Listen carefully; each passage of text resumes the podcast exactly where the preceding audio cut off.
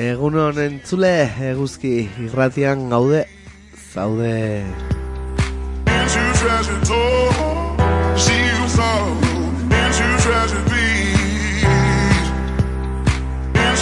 into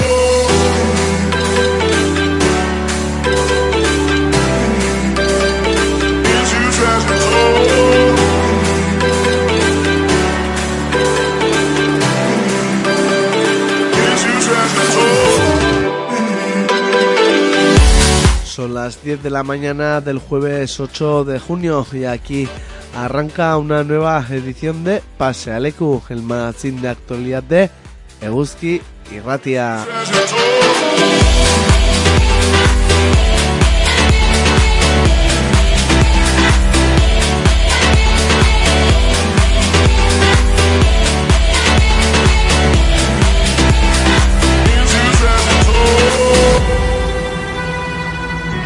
Mandamos ya un saludico a todas las que nos sintonizáis, escucháis en la 107.0 de la FM en Iruña, en la 91.0 de la FM en Iruñería y a través de uzki.eus allá donde estéis, según on.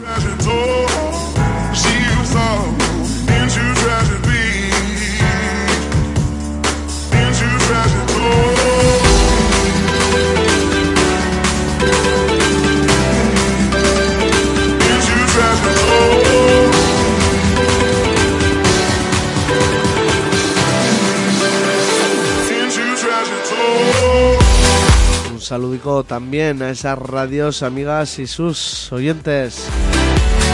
Garrasi Irratia en Alchazu, Estanda Irratia en Iturmendi y allá en el Pirineo Irati Irratia, Egunon de Izuela.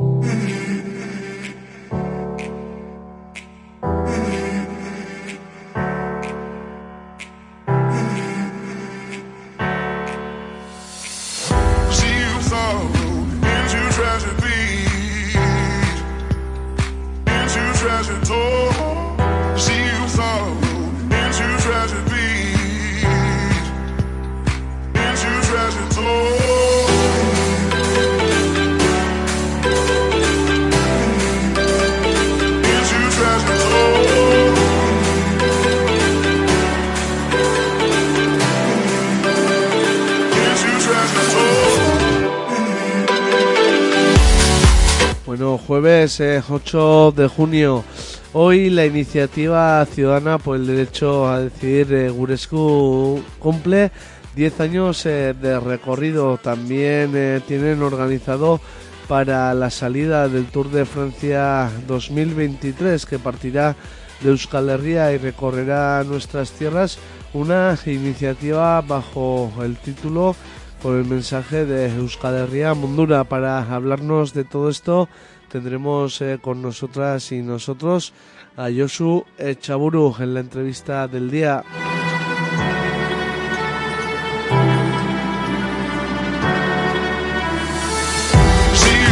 Y jueves espacio para la tertulia, el debate en Pasealecu a partir de las 11 de la mañana. Nos visitarán en el Aterpe la Raitz, eh, Trincado y Mabele.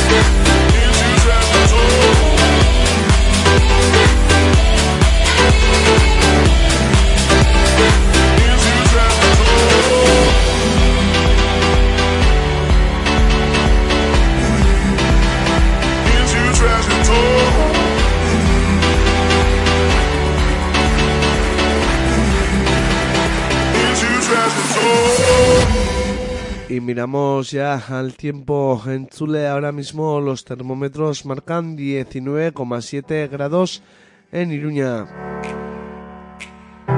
Y la predicción del día para el Rialde nos dice que intervalos eh, nubosos con nubosidad de evolución y probabilidad de lluvias y chubascos ocasionales que podrían ir acompañados de tormentas Bakatu. Tormentas mínimas sin cambios y máximas en ascenso más marcado en la ribera, viento de componente sur en general flojo.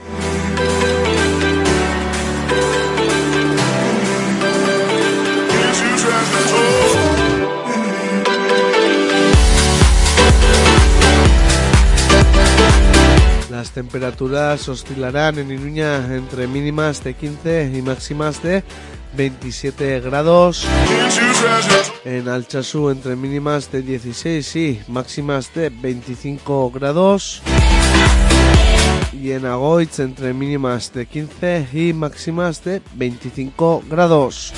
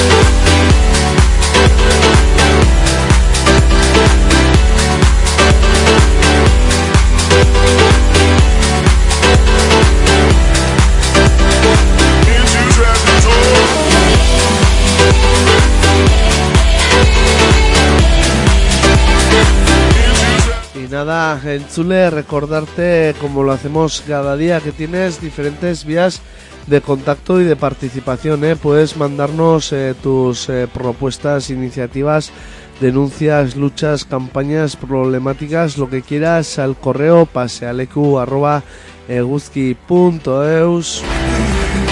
Ahí está abierta la vía del WhatsApp en directo en el 645442420. 645442420. Podéis llamar también al mítico número de teléfono de Guzki Ratia en el 948-220758. 948-220758. Y ahí están abiertas las redes sociales tanto de Eguzki Ratia como de Pasealeku en Facebook y en Twitter.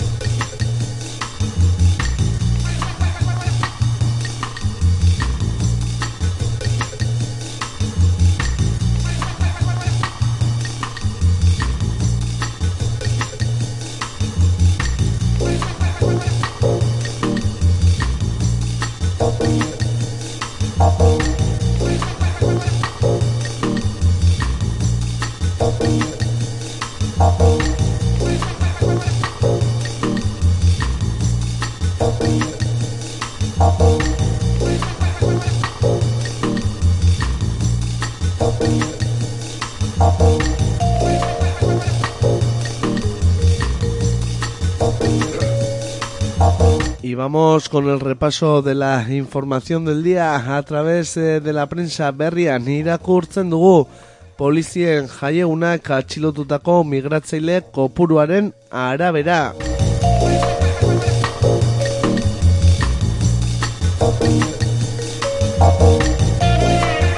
Agiri batek jasotzen du etorkin bat atxilotzeagatik hiru jaiegun lortzen zirela bi atxilo hartuz lau egun eta aman hartuta bost.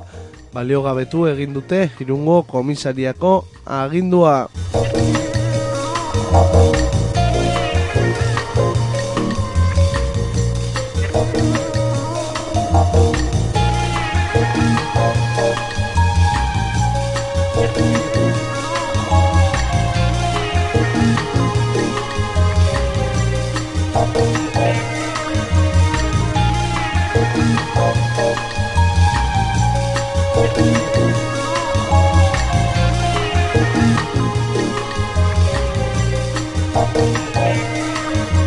Berrian ere hogeita maika gradutik gorako temperaturarekin lan jarduna geldiaraz daitekela uste du labek.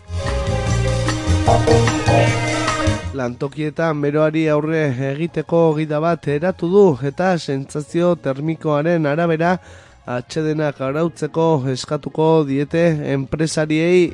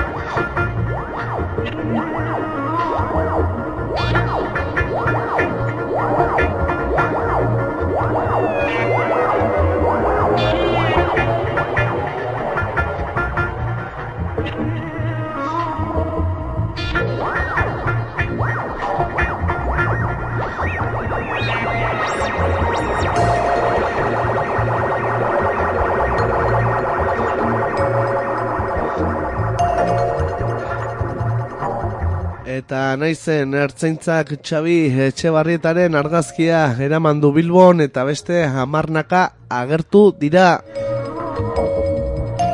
Duela berrogeita mamost urte guardia zibilak hil zuen txabi etxebarrieta oroitzeko ekitaldia egin zuten asteazken honetan Bilbon ertzaintzak etxebarrietaren argazkia eraman zuen, baina hamar minututara etxebarrieta nahien plaza argazkiz josia agertu zen.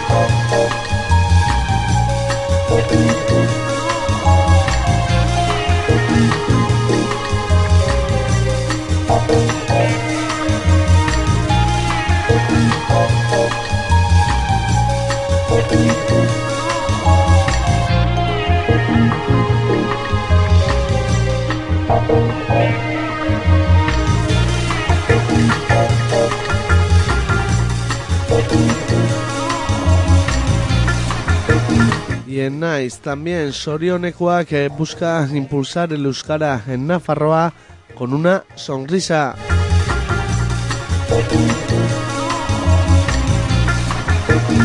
Más allá del discurso reivindicativo, la dinámica Sorionekoak ha organizado para el sábado una jornada genuina en la que quiere proclamar con una sonrisa que el euskara es de todos los navarros y navarras y que hay que lograr que pueda ser hablado en todas las zonas del Herrialde.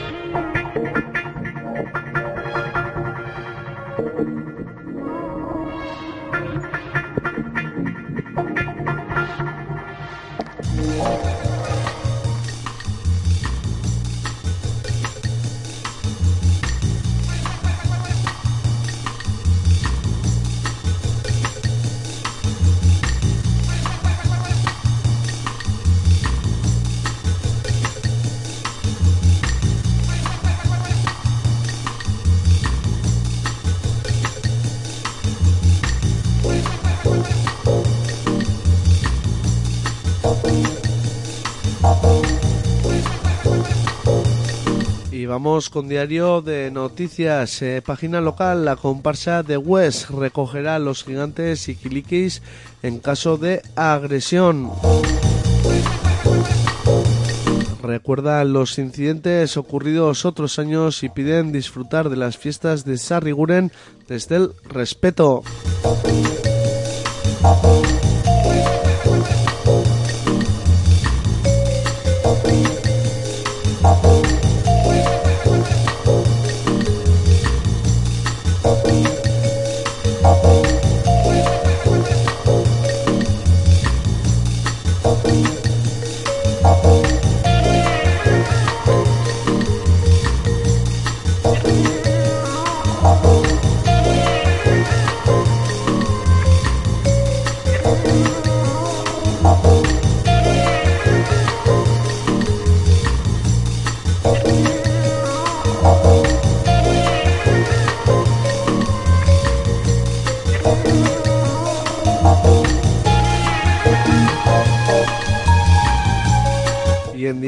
Noticias también Zugarramurdi estrena la primera web turística inclusiva de una entidad local. Personas con distintas necesidades podrán hacer uso y disfrutar de esta nueva página web.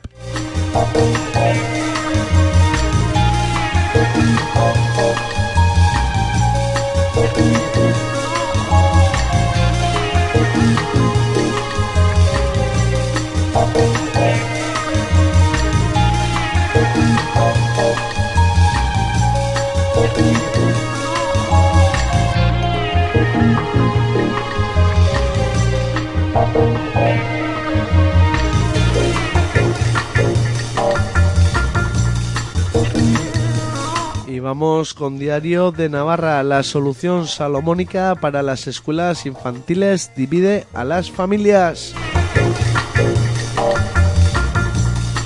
Un grupo de padres que sí ha logrado plaza reclama que los listados que se publiquen este viernes sean provisionales para poder presentar alegaciones.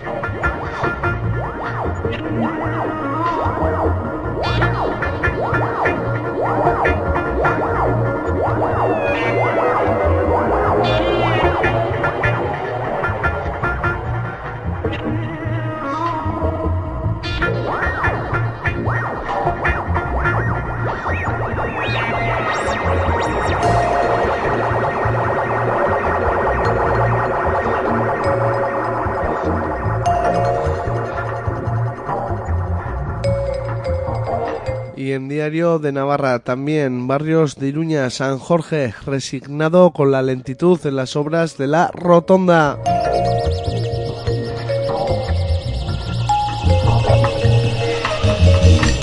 Los vecinos explican que los anunciados pasos de peatones y semáforos para cruzar en superficie siguen siendo inexistentes pese a lo prometido.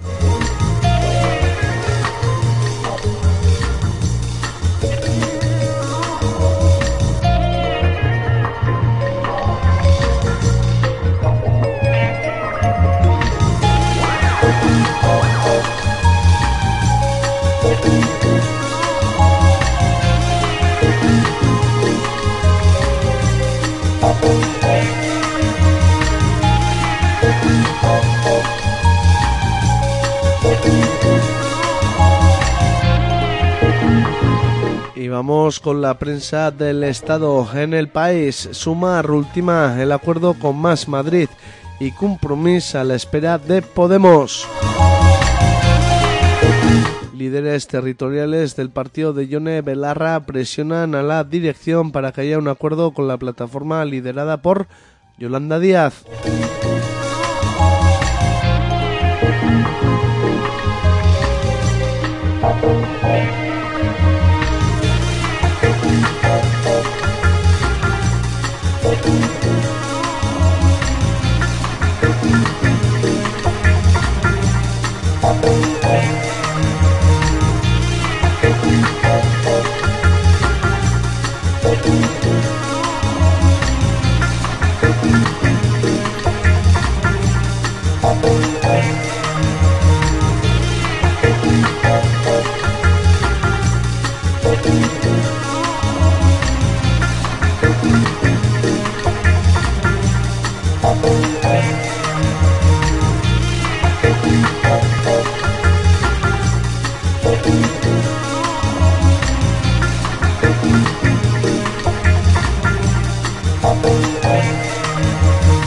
Página internacional en el país, la población escasea en Gerson, una ciudad inundada en un río militarizado. Quieren que nos larguemos de aquí.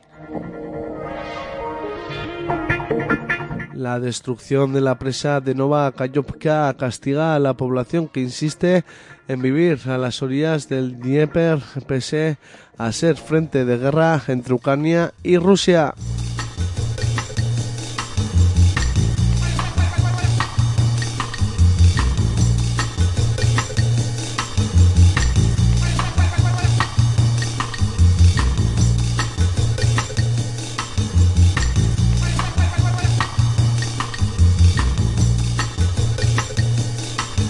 Vamos hasta el Spaceus eh, catalán, en la cabecera catalana de la vanguardia. Burras se aferra a la presidencia de Junts.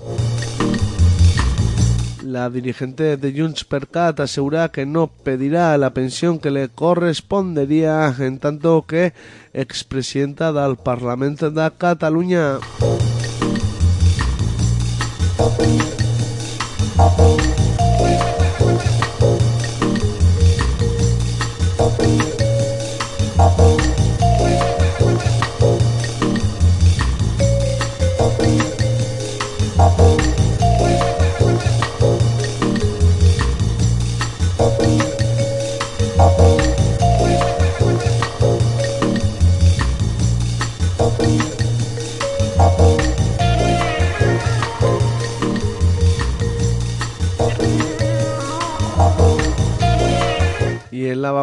También la Generalitat eh, propone una indemnización de 90 euros a los candidatos a las oposiciones aplazadas.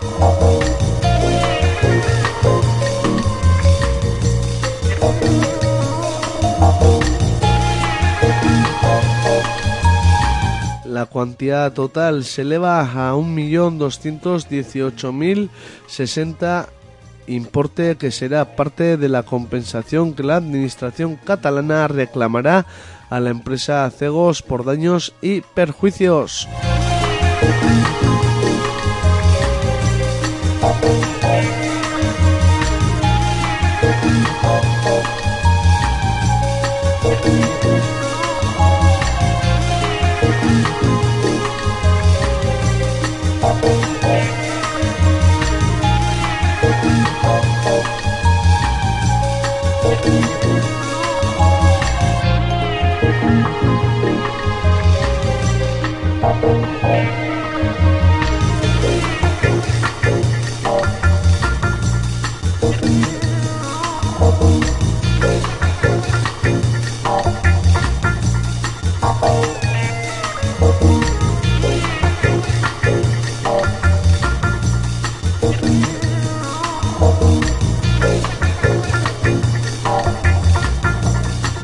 Vamos con el bloque de la prensa digital en el diario.es. Sumar afronta el sprint final de la negociación con 13 partidos y la incógnita de Podemos.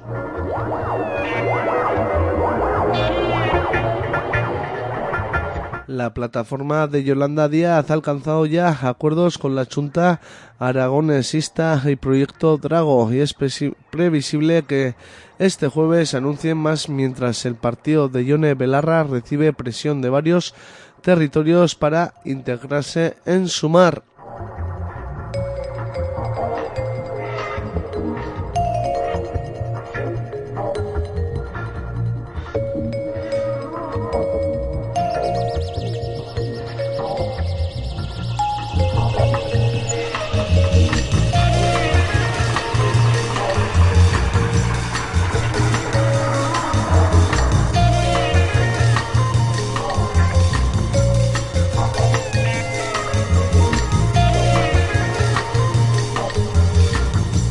Y en el diario.es también robar el agua de todos, un delito barato en la España de la sequía.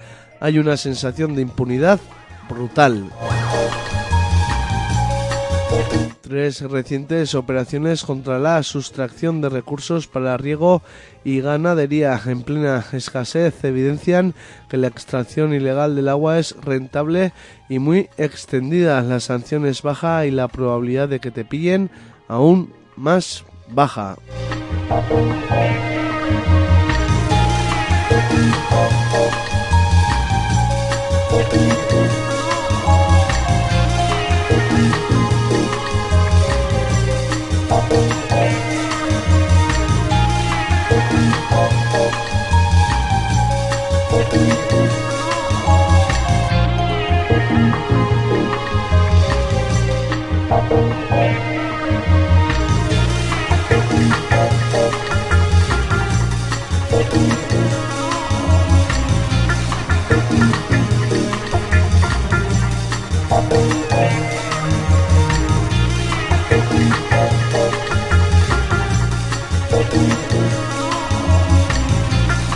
En Infolibre, el fallo del Supremo en pre-campaña contra el solo sí es sí cierra el camino a 200 recursos de la Fiscalía.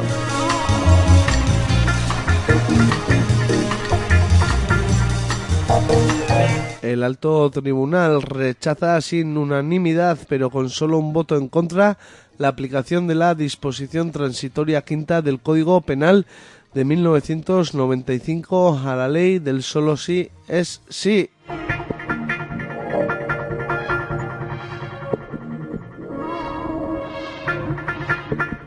El Ministerio Público siempre ha rechazado que se puedan revisar penas cuando el castigo impuesto pueda mantenerse con la ley del solo sí es sí.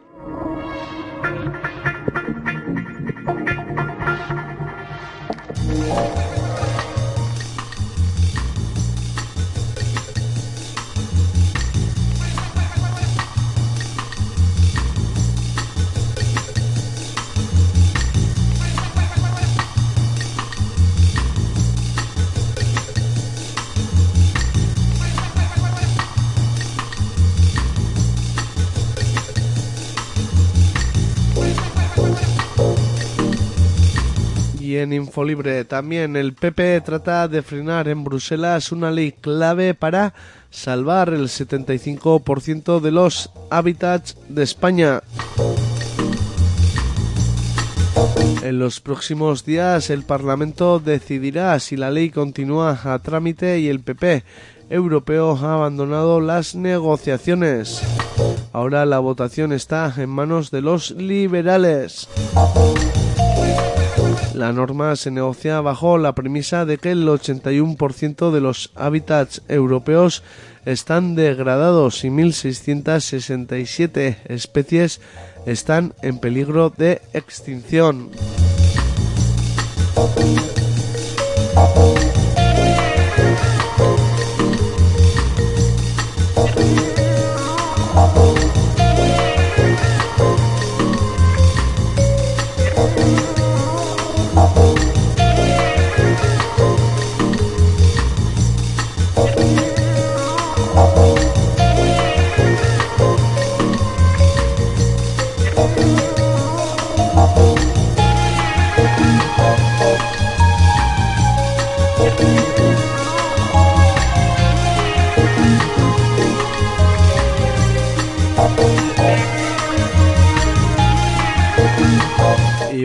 Con el salto. Reino Unido prohíbe los anuncios de combustibles fósiles de Resol, Shell y Petronas por greenwashing. La autoridad de normas publicitarias del país concluye que las tres grandes petroleras engañaban al público sobre los beneficios climáticos de sus productos, omitían información fundamental sin ninguna mención a sus operaciones contaminantes.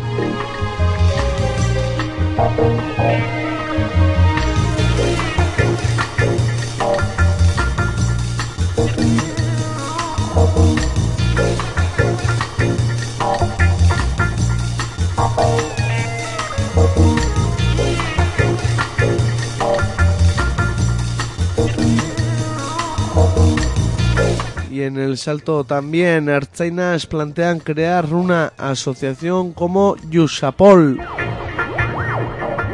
Tras contactar con Yusil, la asociación profesional de la Guardia Civil derivada de Yusapol, agentes de la Archincha valoran contratar una póliza colectiva que cubra la suspensión de sueldo y preste asesoría en procedimientos disciplinares.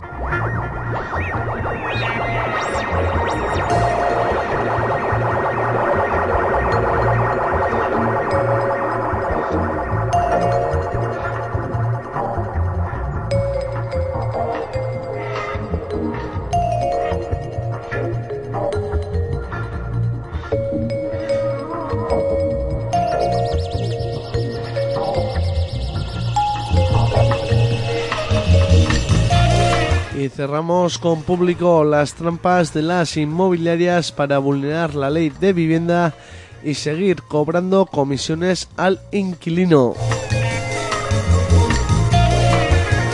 Facua denuncia a 33 agencias que mantienen el cobro de honorarios al arrendatario camuflado como otros servicios. Público también ha detectado casos de propietarios que exigen al arrendatario sufragar el seguro de impago.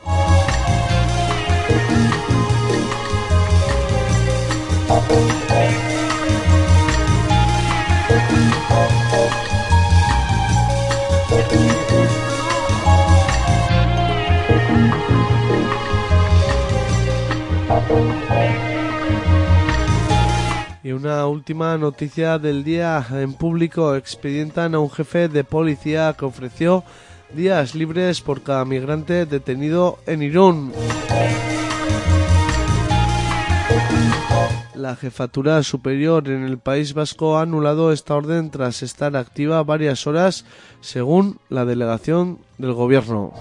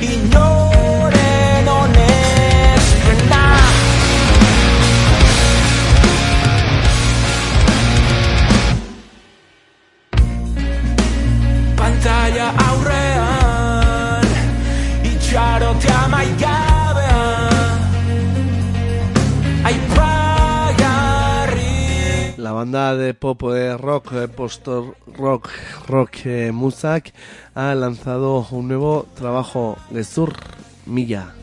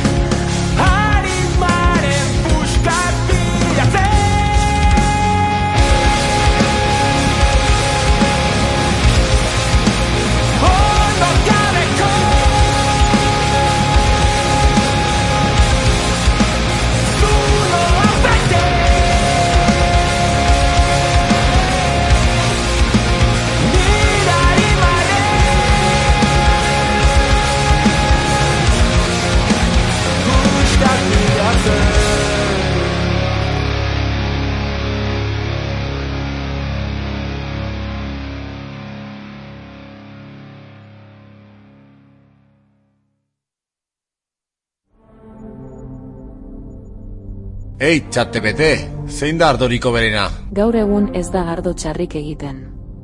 Teknologiak asko lagundu du horretan. Hori bai, lehen gaia ondoen zaintzen duenak egingo du ardorik onena. Ardo gorri naparra ardoriko berena. Historikoki ardo ona egiten duten izenak daude eta horiek horrela jarraitzen dute. Baina orain hasi berriak diren ekoizle txiki asko dago. Eta oso ardo onak egiten dituzte. Aak, badaki.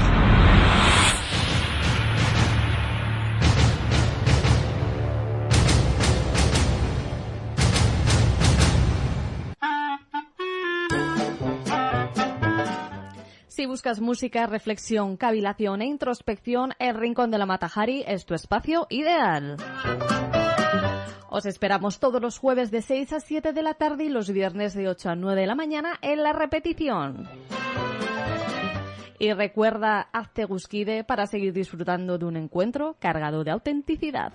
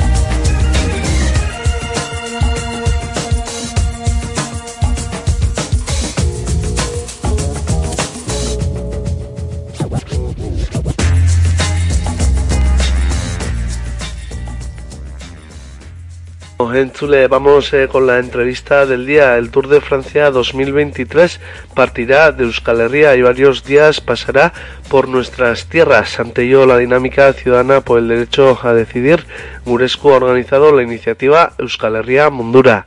Está con nosotras y nosotros Josu Echaburu de Gurescu. Egunon Josu, zer moduz? E, egunon zuei be, ni oso ondo zuek ere. Bai, hemen. Andalan. Bueno, para empezar, cuéntanos de qué se trata la propuesta de Euskal Herria Mundura y qué objetivo se plantea, Josu. Bueno, pues con Euskal Herria Mundura yo creo que de todas es sabido que, que el Tour de Francia estará estará y partirá de Euskal Herria los días 1, 2 y 3, incluso hasta el 5 de julio también que, que bueno, que andará también por nuestras tierras. Y, y el objetivo de esta propuesta de Gurescu es reivindicar internacionalmente que Euskal Herria es un pueblo de siete territorios y que tiene derecho a decidir. Esto tan simple, pero tan contundente a la vez. Sí, y en ese sentido, bueno, eh, ¿no? un escaparate como es el, el Tour de, de Francia, eh, se han planteado diferentes eh, iniciativas en torno a esta propuesta. Siempre también eh, Gurescu planteando retos al país. Cuéntanos qué es, cuáles son las, las ideas que has puesto sobre la mesa. Yo casi casi comenzaría por el final, ¿no? Eh, de esto que comentabas de retos de país. Para nosotros es claro que somos un pueblo que necesita de una soberanía plena para responder a los retos globales y que, y que incluso hemos demostrado a lo largo de los años nuestra capacidad de desarrollar modelos propios a través de iniciativas sociales y queremos aprovechar pues esta repercusión internacional que tiene el Tour en todo el mundo para proyectar todo esto.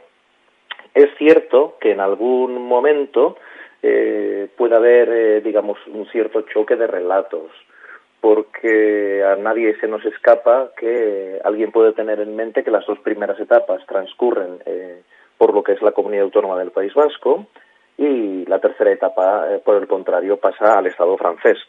Entonces ahí es donde nosotros nos plantamos y lo que decimos es que durante los tres días eh, el tour estará por nuestros territorios, por los territorios, por los siete territorios que configuran el País Vasco. Y es por eso también que hacemos y remarcamos un poco, siendo todas las etapas importantes, pensamos que, la del día 3 tiene o cobra una relevancia especial debido a que, claro, mm, pasa, sí, pasa el Vidasoa y para lo que algunos entienden que es una frontera, para nosotros no deja de ser un puente que comunica, que comunica eh, la parte de Goalde con Iparralde y que lo único que hace es que a ambos lados del Vidasoa hay Euskal Herrita Rock y existe un país que se llama Euskal Herria. Entonces, para todo esto lo que estamos trabajando es, eh, bueno, en base a, a, bueno, pues a un símbolo que nos une, que es la icurriña.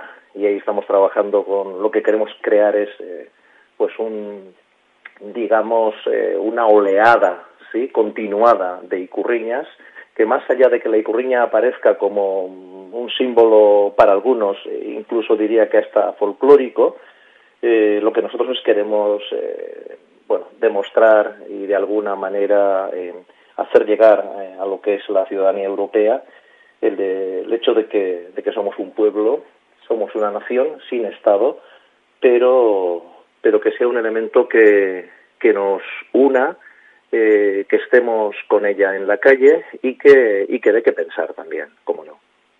Si te referías a esa etapa del día 3 eh, de julio y a la ciudadanía de Nafarroa, hacéis eh, un llamamiento especial para que sea ese día el que participe Yosu.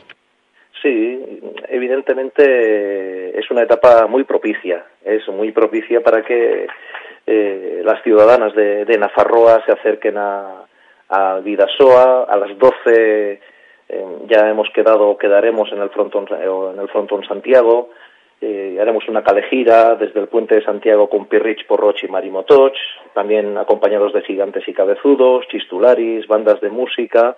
Eh, bueno, será, será un momento álgido, entendemos, eh, para eso estamos trabajando, porque la ciudadanía de Igualde, de, bueno, de todo Igualde, sí, de Araba, de Vizcaya, de Guipúzcoa, de Nafarroa y también, como no, de Iparralde, será un momento en el que, en el que justo ahí reivindiquemos también a nuestra manera y a la manera de hacer de Gurescu.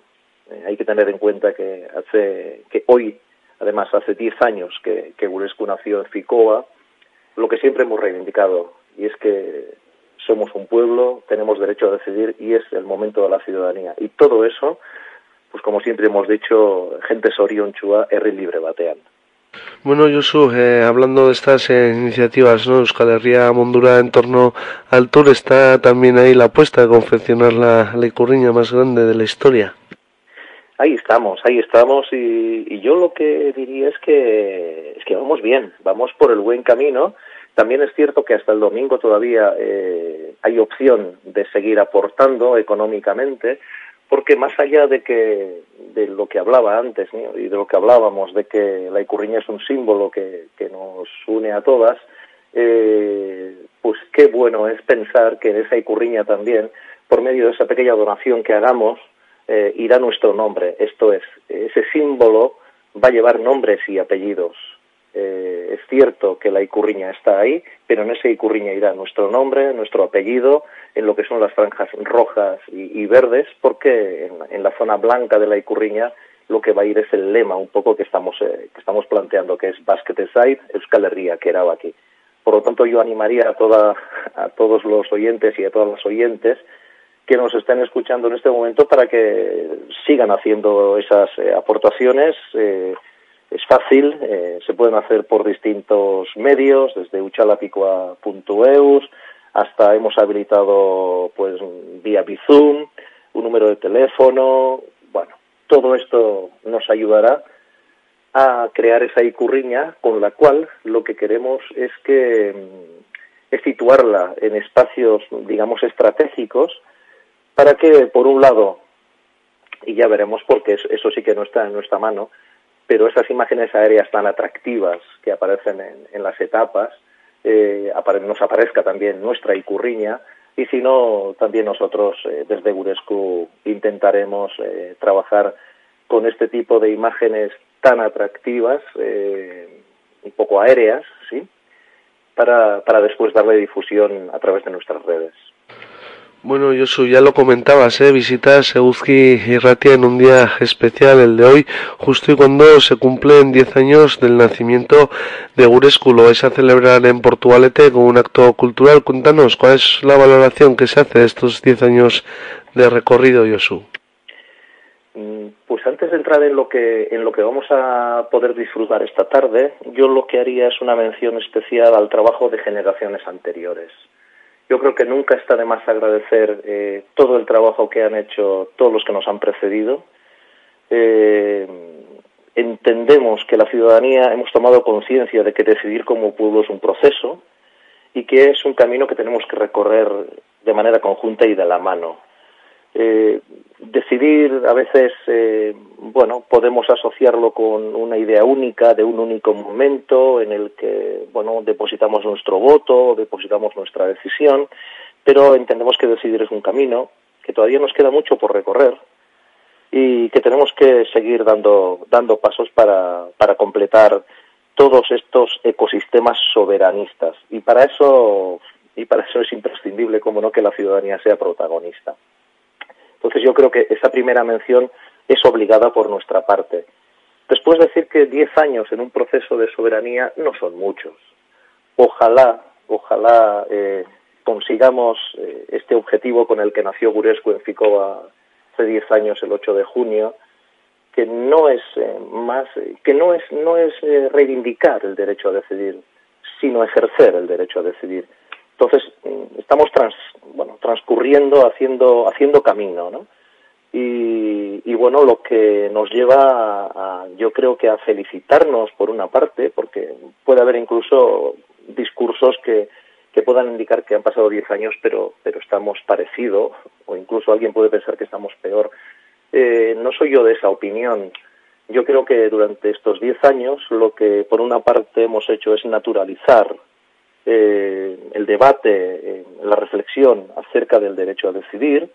Eh, hemos reivindicado el derecho a decidir por medio de las cadenas humanas, de los mosaicos que hemos hecho. Creo que hemos eh, recorrido un cierto camino en el empoderamiento ciudadano con las consultas populares que hemos realizado a lo largo y ancho de Euskal Herria en 208 localidades.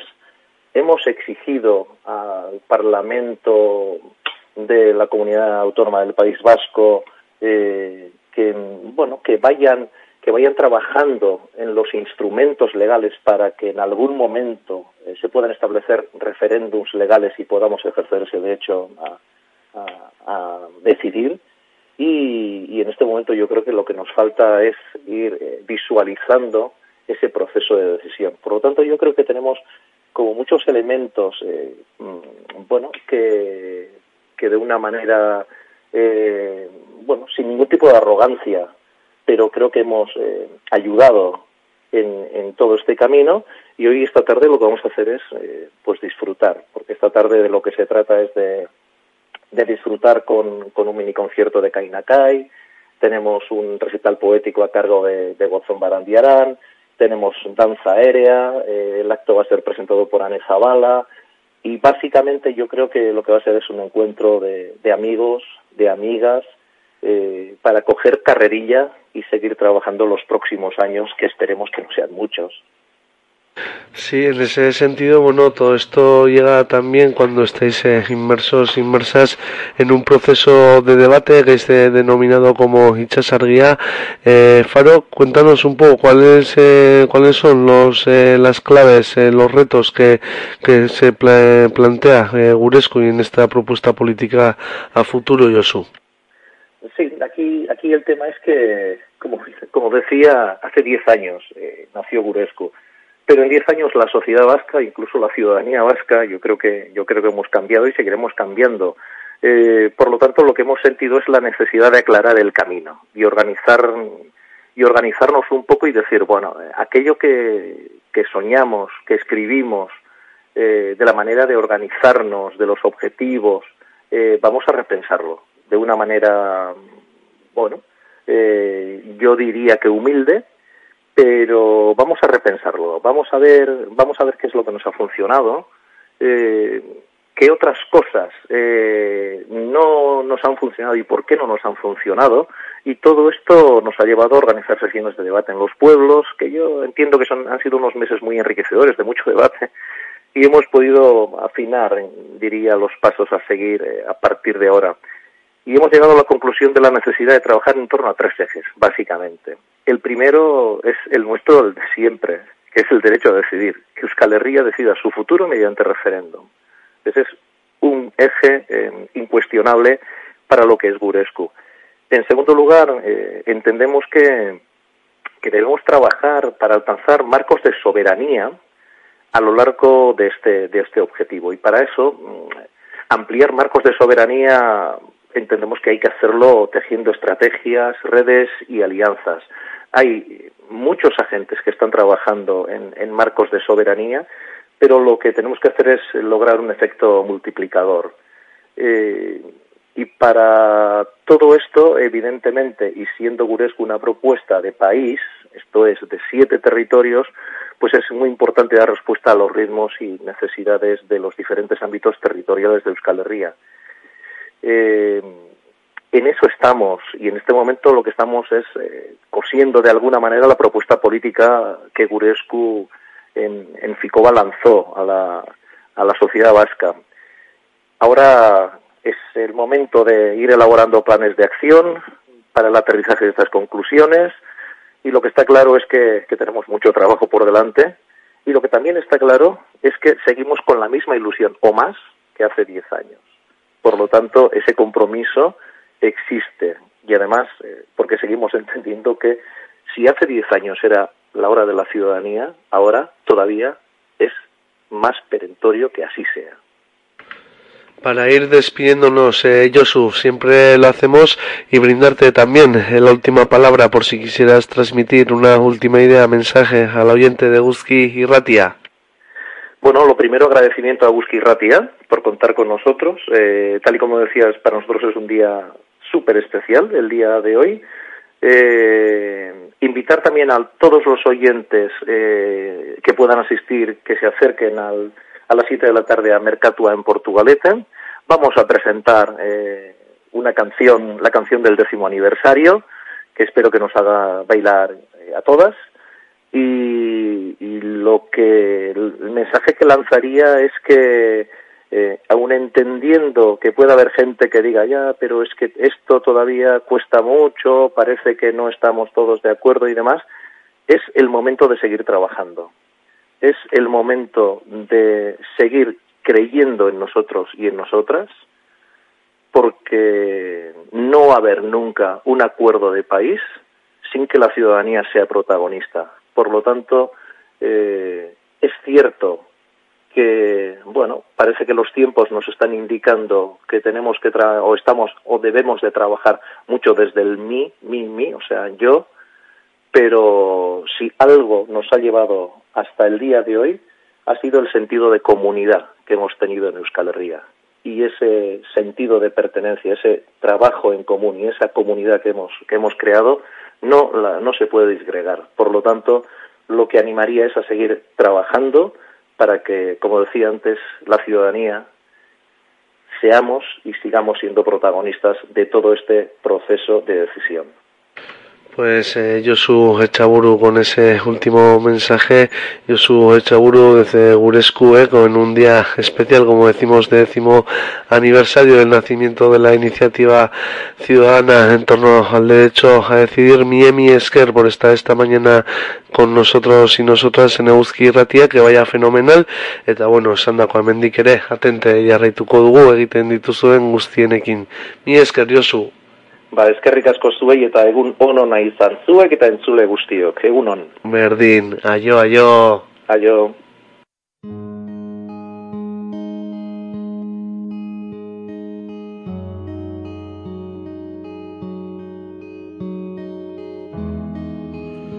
Y Bilbedi ha colgado un nuevo, una nueva versión de Shirarena dentro del proyecto Bealdeako Bealdea de Gastea.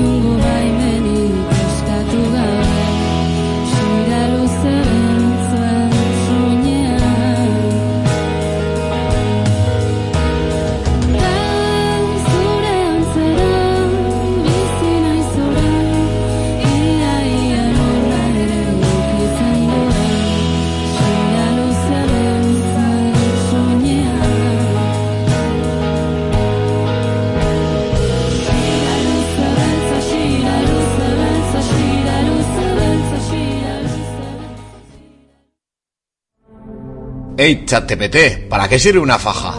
Hay diferentes tipos de fajas para las diferentes partes del cuerpo. Hay fajas para el abdomen, las piernas, los glúteos o fajas de medio cuerpo. A la hora de elegir la faja, mira bien qué talla necesitas y para qué la necesitas. Tienes que pensar que la debes de llevar muchas horas y debería de ser una prenda con la que te sientas cómoda. Las mejores fajas son las de tela antialérgica. La IA ya lo sabe.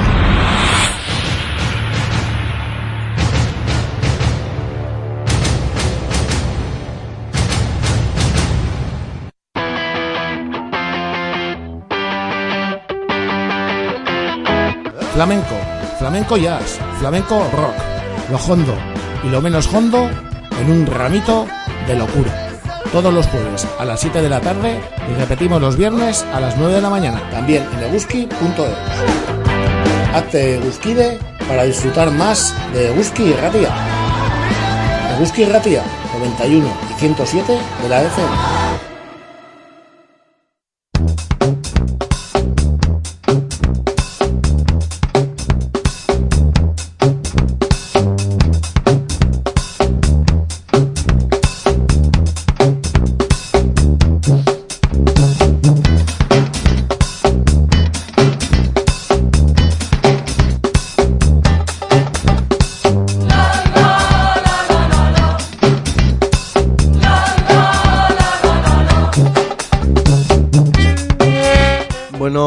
Entzule, avanzamos eh, con el pasealecu de hoy. Vamos ya con esta segunda hora de programa con el Aterpe y para ello ya tenemos con nosotras y nosotros aquí en los estudios a Mabele, Egunon Mabele Egunon. y a Larraitz, Egunon Larraitz.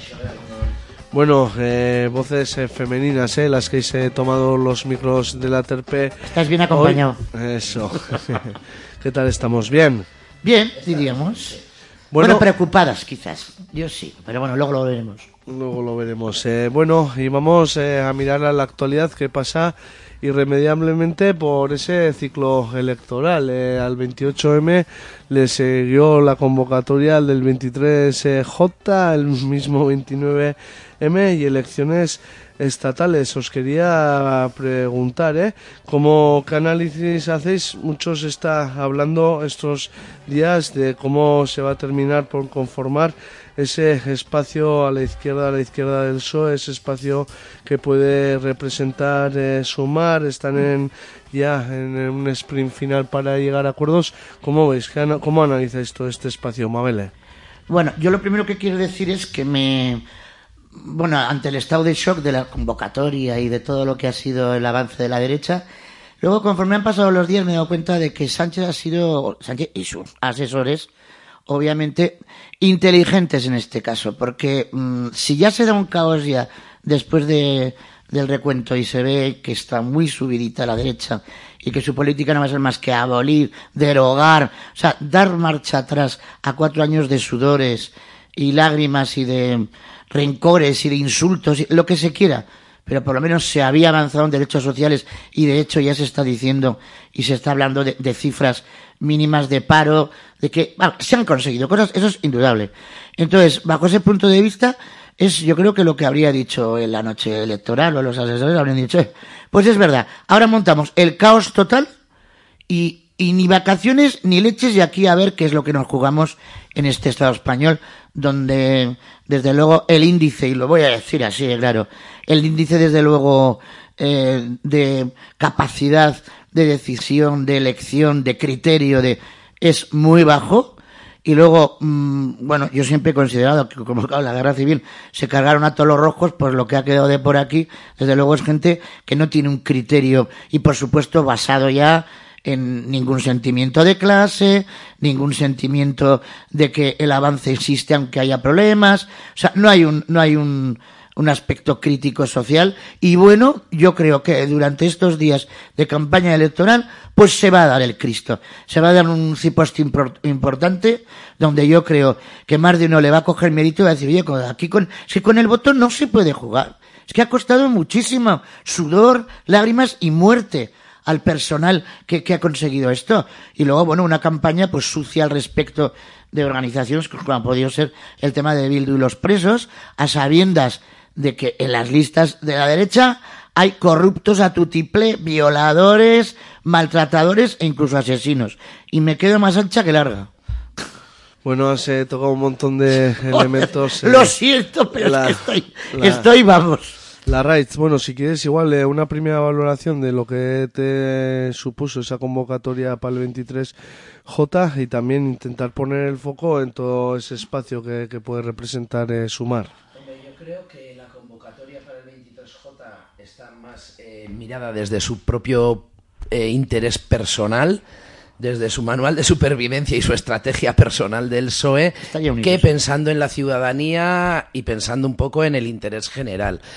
Que hacerlas cuando tocaban quizá hubiera sido peor, quizás sí, pero preparar unas elecciones en un mes y medio para todos los que les toca es una locura eh, en pleno verano, cuando los niños están de vacaciones. mm, eh, yo creo que, que ha sido un poco el vamos a hablar de las elecciones del 23J porque no quiero hablar de las de mayo que me han salido muy mal, ¿no? Un poco y porque ve peligrar pues su propio interés.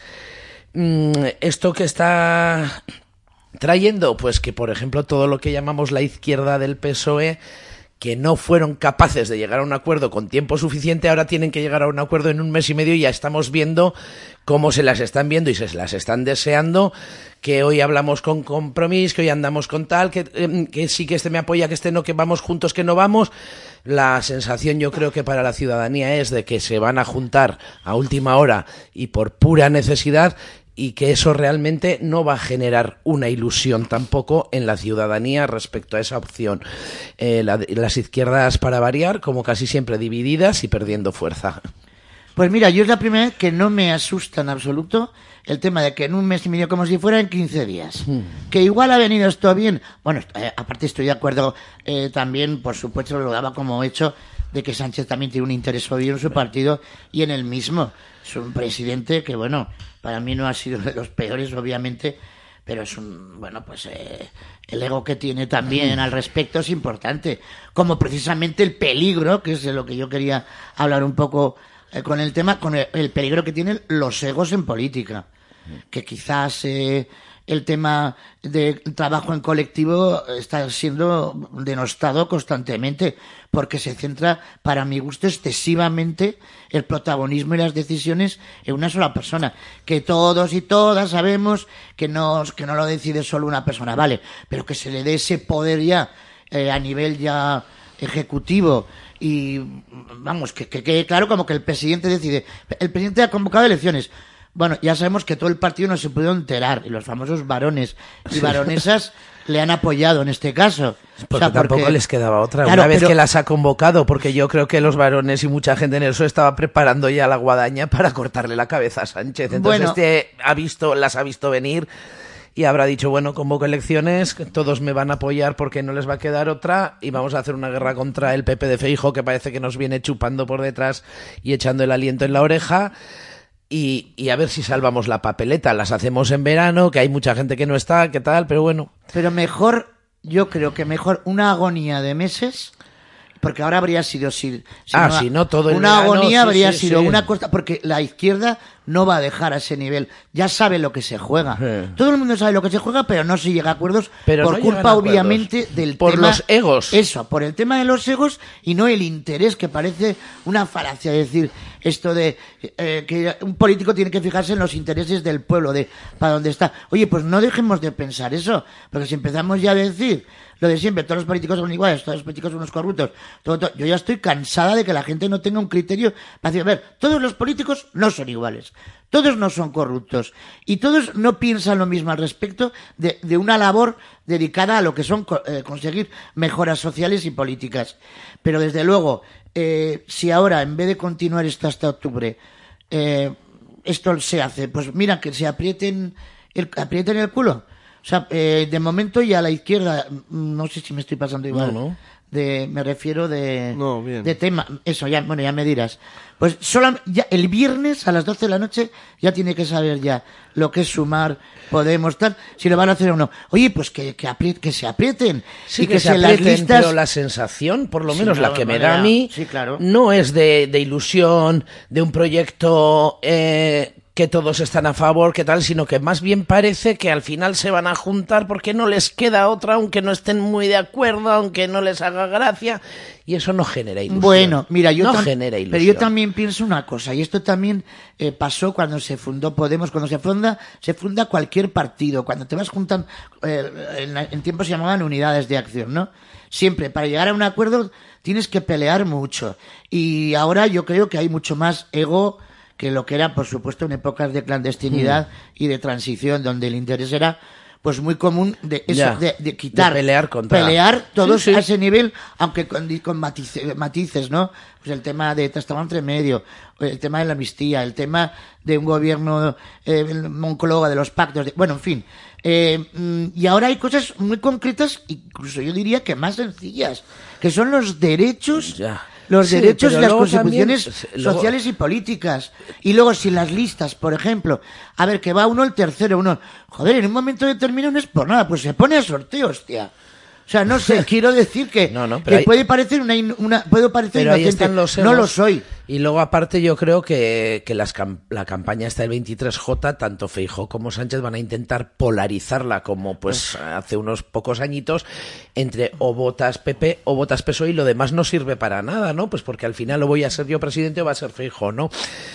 Eh, y Sí, la pero- izquierda a la izquierda del PSOE con todas estas eh, tejes manejes idas y venidas acuerdo no acuerdo tú yo más eh, yo quiero este puesto es que nos dejáis sin nada es que no sé qué pues tampoco están generando ilusión. Qué va a hacer la gente Bueno, pero igual yo, sin embargo, ves, vuelvo otra vez a decir que mm, va a ser una sobredosis de, de debate político, de información, de pero eso de que durante seis semanas el Feijó tenga que ir a que a hablar No va a de verdad de pro- de un programa, o sea, tienes que plantearme un programa. O sea, bueno, el programa del PSOE nos gustará o no tal, tiene programa. Y entonces, a ver, ¿qué es lo que le, qué es lo que va a ofertar la derecha a la gente? Durante seis debates, que por eso creo que ha sido inteligente y que está bien asesorado, que someter a, a la oposición durante seis semanas con diferentes temas, hombre, pues es un reto. pero bueno yo por lo que tengo entendido no han aceptado esa oferta de debatir seis no lo ha semanas dicho, ¿eh? no lo ha dicho del todo, no. Está, ves lo mismo, está la cosa, está la cosa según yo me he ido un poco informando, está la cosa en el aire, porque claro, si ahora Feijóo se niega, Hosti, también los votantes, como diciendo, ¿qué pasa? ¿Que no quieres dar la cara? Porque ahora, ahora, lo mejor de esto para mí es que la chulería la vas a poder mantener bonito eh, seis semanicas. Pero vas a tener que demostrar por qué quieres que se te vuelva a votar. Si estás encima amenazando ya, o sea, te están dando buenas cifras del paro, estás amenazando con, que, con, con, eh, con el tema laboral. Estás amenazando con quitar el Ministerio de Igualdad, Igualdad. con la que está cayendo.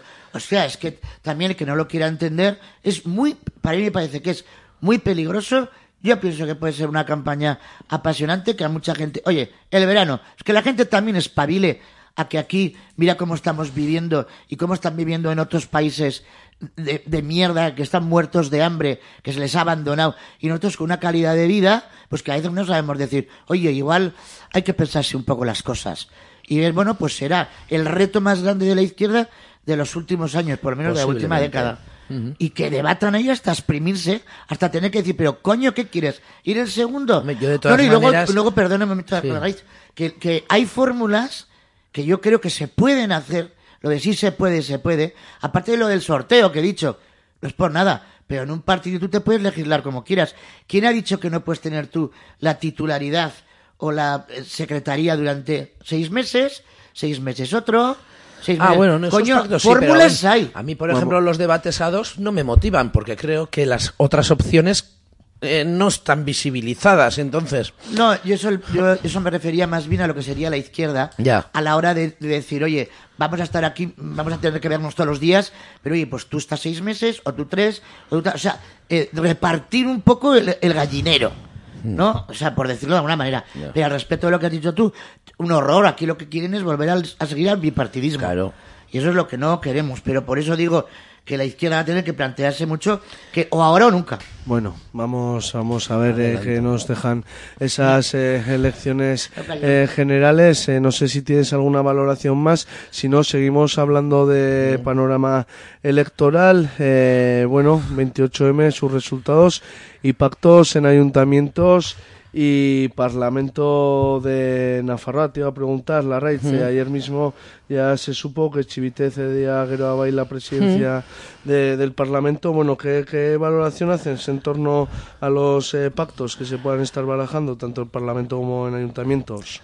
Hombre, pues a ver, yo creo que eh, aquí, sobre todo en Navarra, igual no- nos fijamos todos mucho más en Ayuntamiento de Pamplona y Sí. en Parlamento que, que en demás ayuntamientos, aunque también.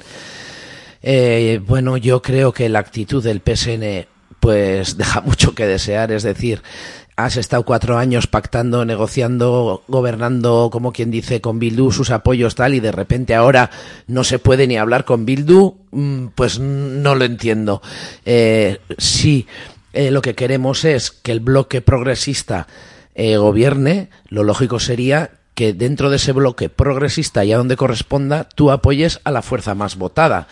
Es decir, en este caso sería Chivite en el Parlamento, pero es que en el Ayuntamiento de Pamplona resulta que sería a Sirón. Y el PSN ya ha dicho que no están dispuestos a votarle a Sirón. Y dices, ¿por qué? Si le habéis estado negociando y apoyando durante un montón de tiempo, ahora ¿cuál es el problema? El problema que es que del Ebro para abajo os perjudica hacer alianzas con según quién o mm, lo que sea, ¿no? O os han llamado de Ferraz y os han dicho ni agua a H. Bildu, ¿no?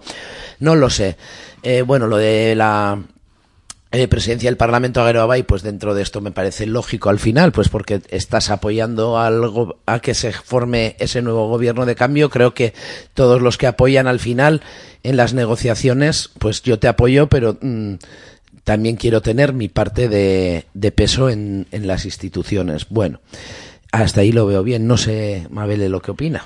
Sí, bueno, yo siempre lo repito cada vez que vengo, que el PSOE siempre ha gobernado con miedo y es el partido del miedo.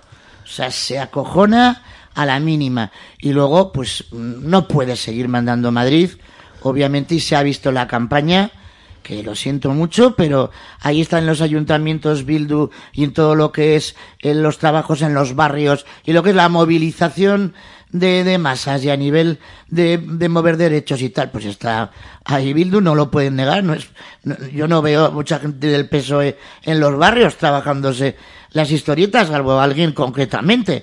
Entonces, y luego, bueno, que es así, que la izquierda abertzale avanzado, o sea que ya tanto eh, que se quería que se hiciera política, se está haciendo política, se está haciendo bien, con sus fallos a veces, con su, yo creo que no, se está gobernando en los sitios donde se está con humildad, con opiniones y tal, yo creo que lo mejor que se puede hacer.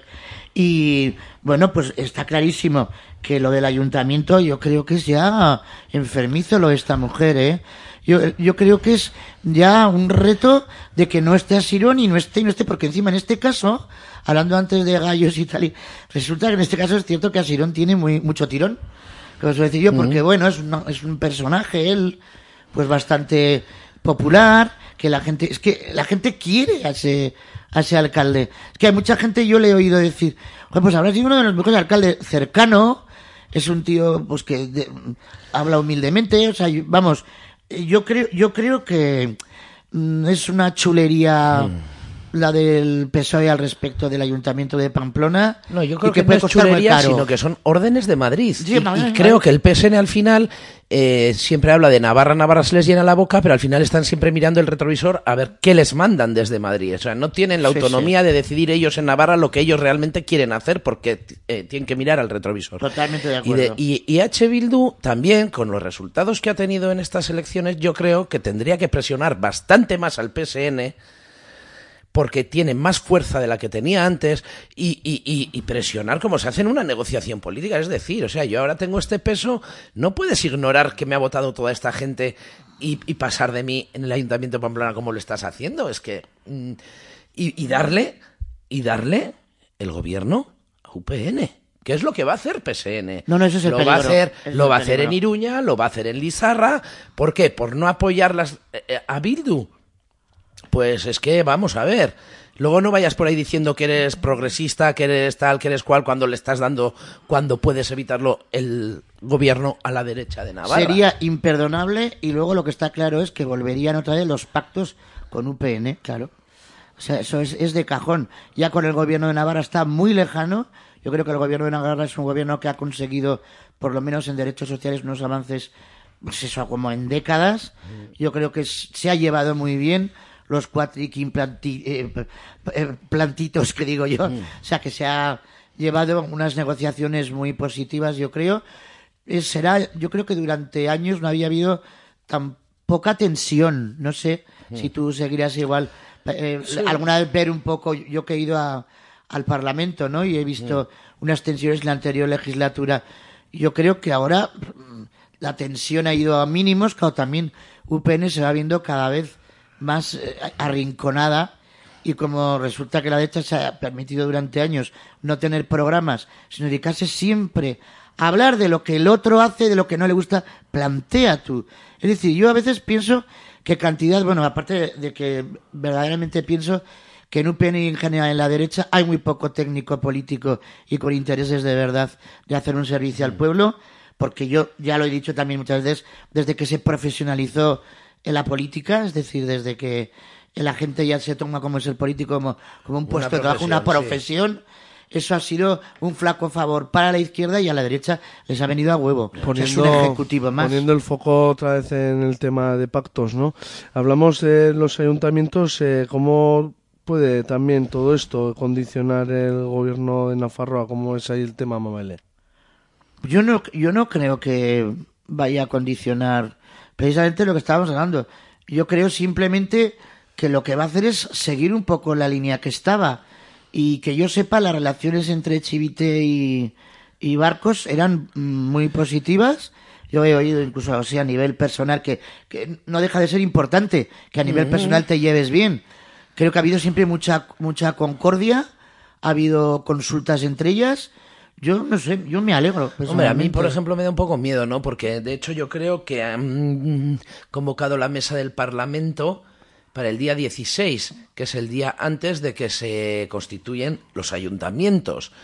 Entonces, eh, eso no creo que sea tampoco casualidad, o sea, eh, porque estás forzando a que te voten antes de saber lo que tú vas a hacer en los ayuntamientos.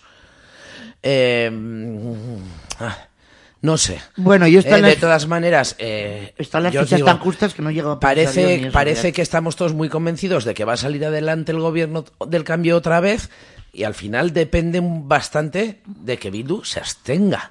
Ya no que vote a favor, se abstenga. Y, y vamos a ver lo que hace Bildu, porque tal y como está comportándose el PSN con ellos, en este caso en el Ayuntamiento de Pamplona y en algún otro, pues, pues, eh, tampoco las tengo yo todas conmigo y, y- y a, a lo mejor nos desayunamos con que tenemos un gobierno de, No, yo la- yo de la idea- yo estoy- Eh, comentabas, eh, Larraitz, eh, que el 17 de junio se acerca ya ine- inexorablemente. Bueno, se apunta a la cuestión de terceras eh, vías en Iruña Mm. también, descartadas por EH Bildu, pero la OIPSN PSN apuntan que qué valoración hacéis ahí. Oh, Jesús. A ver, yo creo que, y, nosot- y desde Gueroabay, yo creo que Coldo Martínez lo ha dicho claramente, que él iba a votar a Sirón, que era lo que correspondía. Pero que si, que si el PSN no, no le va a votar a Sirón y a Sirón no le va a votar al PSN, eso, si no... a- Una a- cuarta si- vía, ¿no? Si no eh, coges otra vía, nos lleva a un gobierno de la derecha. Mm, hablar, yo creo que tienen que hablar hasta el último momento y buscar una solución, la que sea, antes de que gobierne la Pero derecha. el problema, el problema de todo esto es que entonces a raíz de, es decir, con esa posición de Coldo, Mm. eh, lo que hacemos es dar la razón a la, a la derecha de que mm, como que no cuenta exactamente el número de votos. O sea, si se ha hablado por parte de todos los partidos, de que sean los partidos con más votos los Sí. que tienen, o sea, es que entonces estamos dando la razón otra vez a, a lo de antes, que era simplemente, oye, los pactos, y es que, bueno, yo Bueno. creo que la izquierda abertzale no va a ceder en ningún momento, se va, se va a mantener con el tema de su derecho a Sí, sí, reivindicar pero la eso alcaldía. al final, la testarudez de unos y de otros nos va a llevar a tener un ayuntamiento de UPN en Pamplona, ¿eh? ¿Cómo ves tú el tema de las terceras eh, vías, Mabele? Pues peligroso, es lo que digo. Peligroso porque ya estamos institucionalizando otra vez lo que decía, pues que prácticamente ya no volverá, en las próximas elecciones no contarán los votos, sino mm, vamos a empezar a contar también pues todo lo que es el conjunto de la izquierda y a partir de ahí nos repartiremos las alcaldías. Y me parece una gran injusticia, ¿qué queréis que os diga? Me parece una injusticia Y yo creo, a ver, el resto de la izquierda ya lo sabe que Bildu es el que más votos tiene.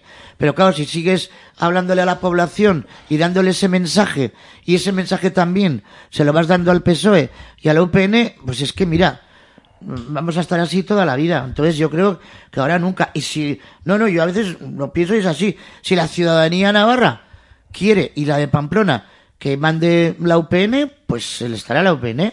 Ahora, las consecuencias, luego ya veremos. Si en la oposición no hay, problem- no hay problema tampoco. Cuatro años más en la oposición se consiguen cosas.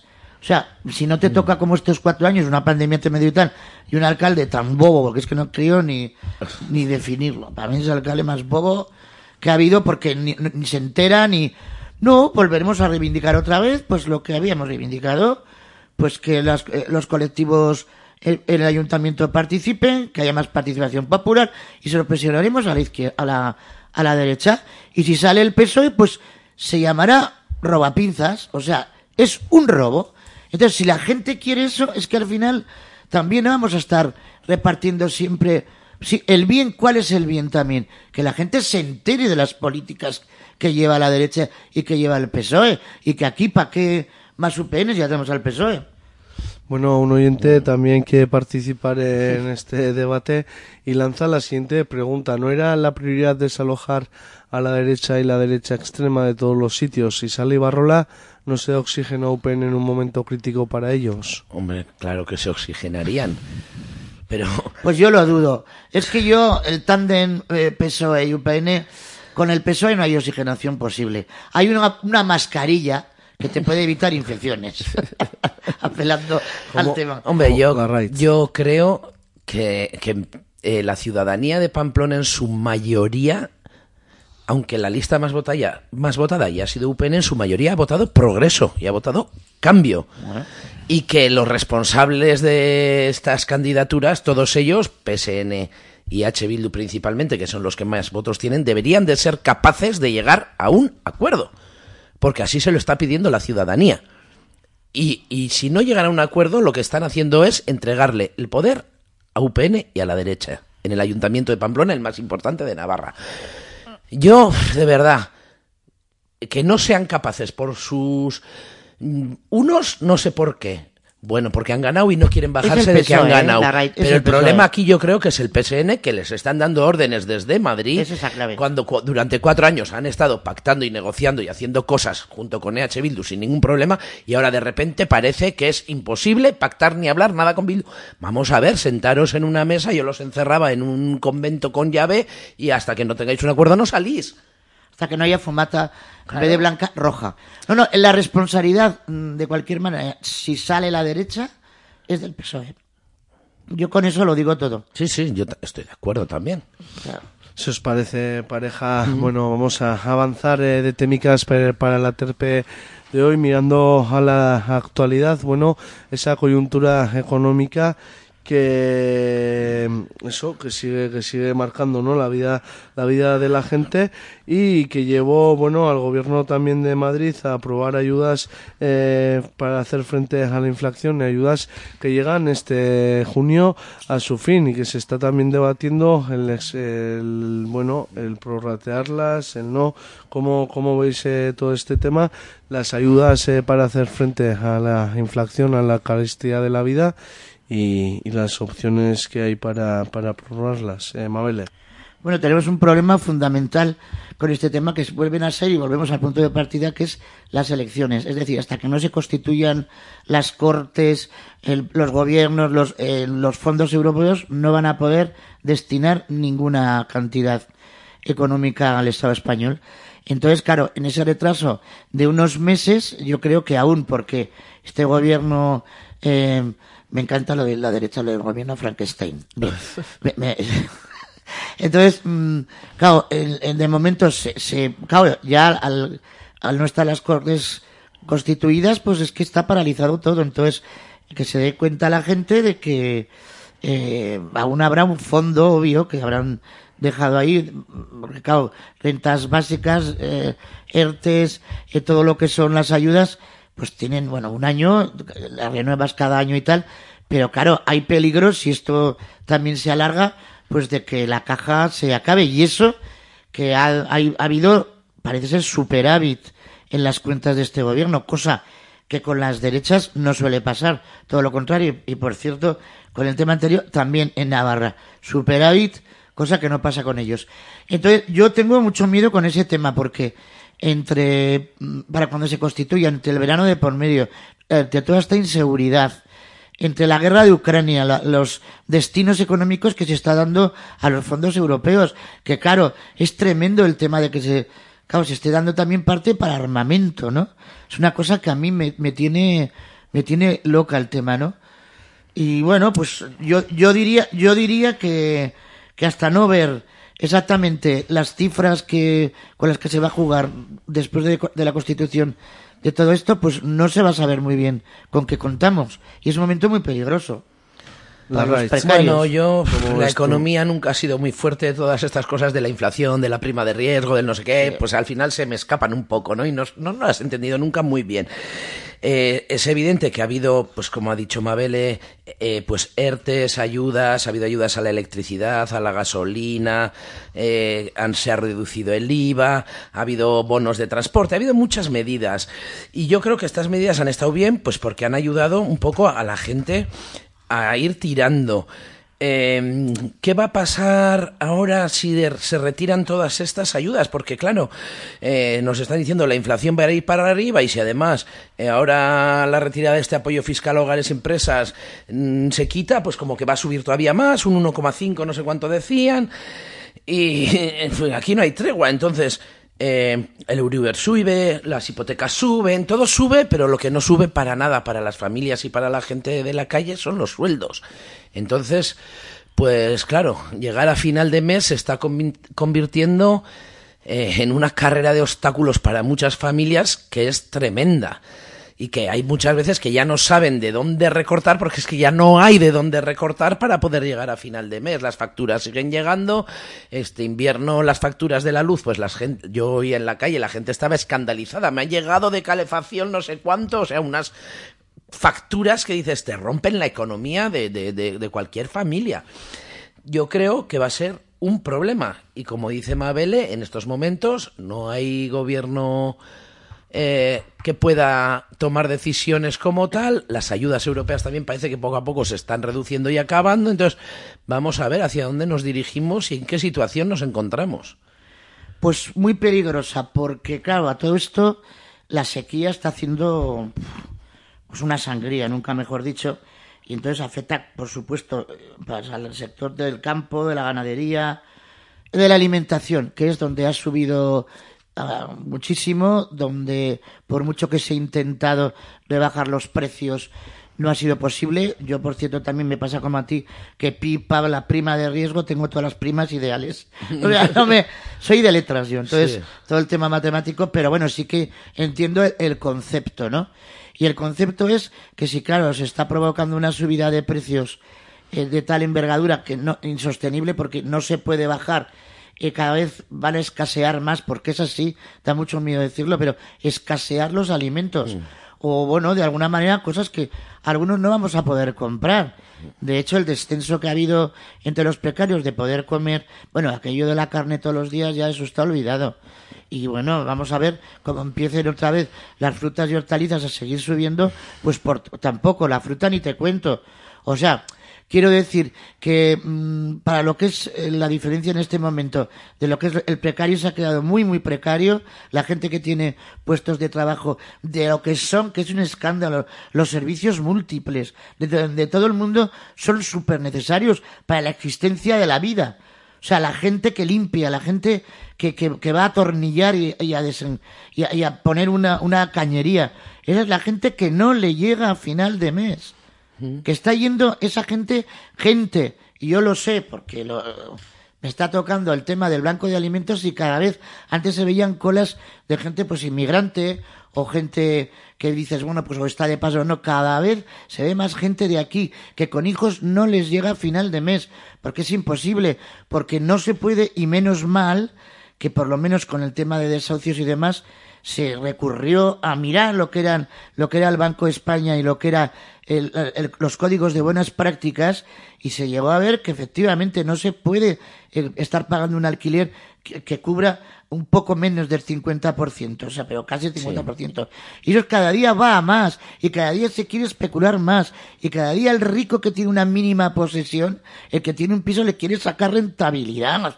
Y ahora mismo te estás viendo los Sanfermines, cómo la gente está especulando, sacando de una cama que no sé, van a empezar a poner las camas encima de los armarios de la cocina y cobrarlas a mil euros. Hostia, es un escándalo también. Por eso vuelvo al principio, no hay un criterio, no hay una conciencia de clase, no hay, no hay una forma de decir, coño, pues voy a sacar, vale, yo no le digo a nadie, por favor, que no se saque un dinerico en San Fermín, esta y tal, que para eso es.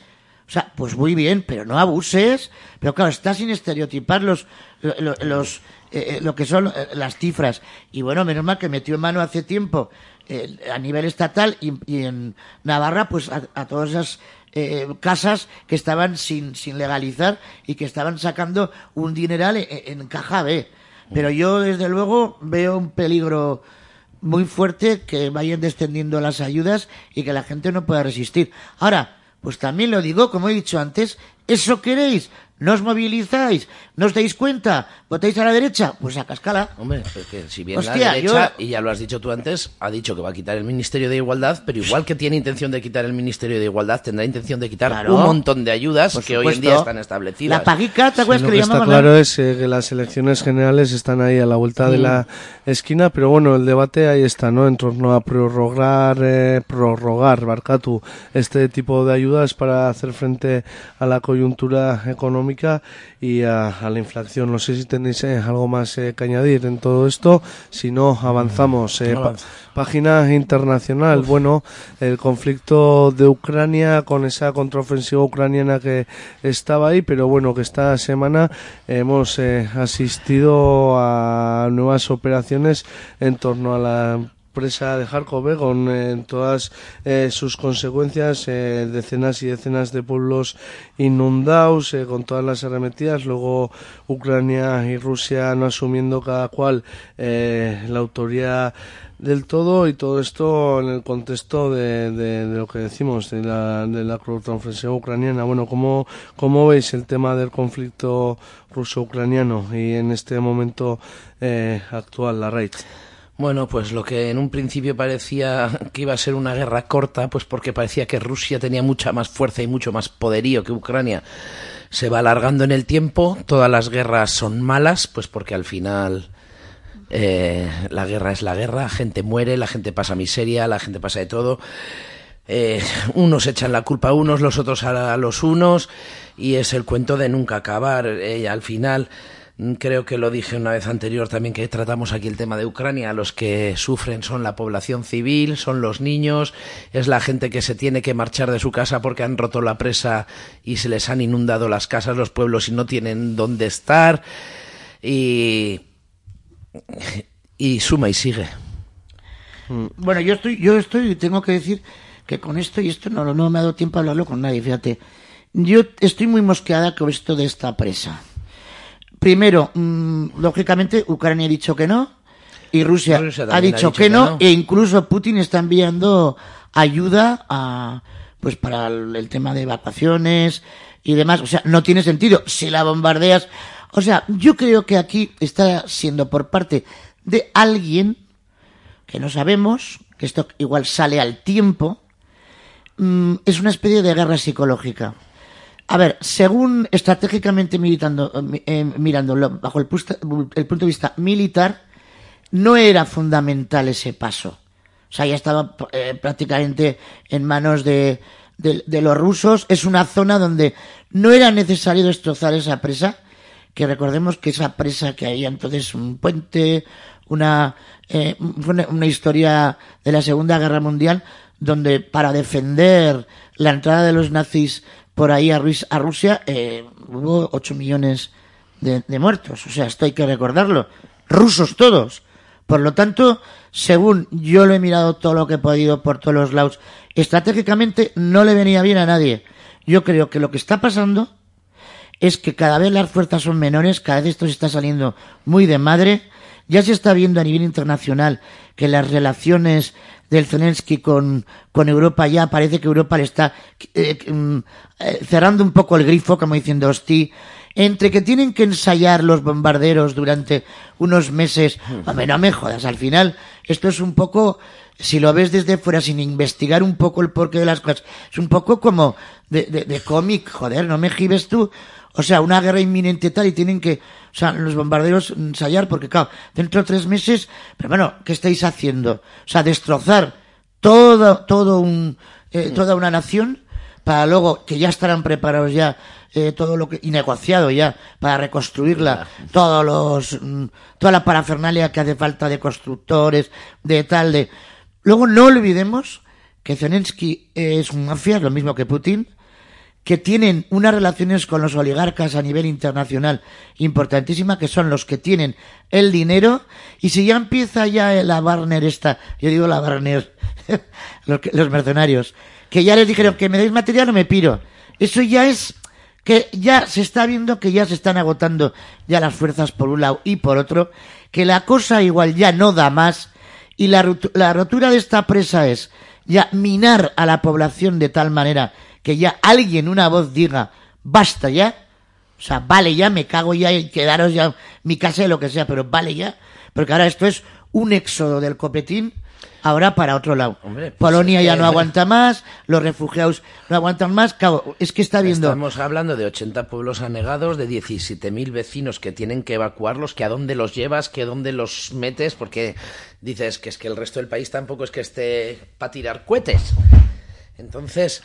Yo estoy muy mm, mosqueada, ¿no te parece a ti que a veces una fuerza, una fuerza, no te voy a decir, al- alguien igual diría, ya te digo que es una cosa que me di cuenta yo ayer preparando el programa, digo, ya me, ya me mosqueaba ya cuando, porque no ha habido una violencia ahí en declaraciones de, ha sido a tu, o sea, han dicho los dos que no han sido, o sea, ni Putin ni Zelensky, y se ha quedado la cosa ahí. Pues porque asumir que eres el que ha roto la presa y has inundado 80 pueblos no, no lo quiere hacer nadie. Hombre, no, no es vendible, pero por si acaso, pero internacionalmente tampoco ha habido ahí una, pre- una presión que como podía haber habido, o sea, delitos de guerra. A ver, Ya. no, no, no, no, ahí se ha caído todo el mundo. Bueno, pero también es casualidad que lo de la presa haya ocurrido justo cuando Ucrania anuncia que va a hacer un contraataque. Eso, eso también, ¿cómo, cómo veis? Es eh, que, un pero, poco las En guerras- términos de, de- también de desarrollo de la guerra, ¿no? Con la Claro, contraofensiva de claro, Ucrania. ahí. dice, vamos a hacer una contraofensiva y salen los Es que yo no vídeos me lo estos en creo. los que la gente hacía así, como no habléis de esto, tal, tal, y de repente cuando anuncian que van a hacer la contraofensiva, entonces resulta que la presa...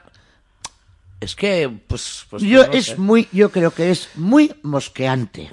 Mucho. Y para la intensidad que parece que tendría que tener, que será una de las cosas desde la guerra más importante ya, diríamos que sin intervención militar en tierra, porque claro, se está luchando cuerpo a cuerpo. Sí, pero yo Jodes creo- una, una cachara de esas y ya, esa zona ya, porque claro, luego militarmente es insostenible hacer la guerra ahí. No se Claro, pueden entrar tanques, es no que- pueden entrar personas. o sea, creo- territorio para nadie. que la catástrofe de la presa pues pone realmente en apuros la contraofensiva ucraniana, porque se tienen que dedicar ahora un- primero, primero a llevar agua potable, a sacar a toda esa gente, eh, y ya no se pueden dedicar a la contraofensiva Nada. en este momento. Entonces, todo tiene su porqué, le podríamos dar mil vueltas, al final están en guerra.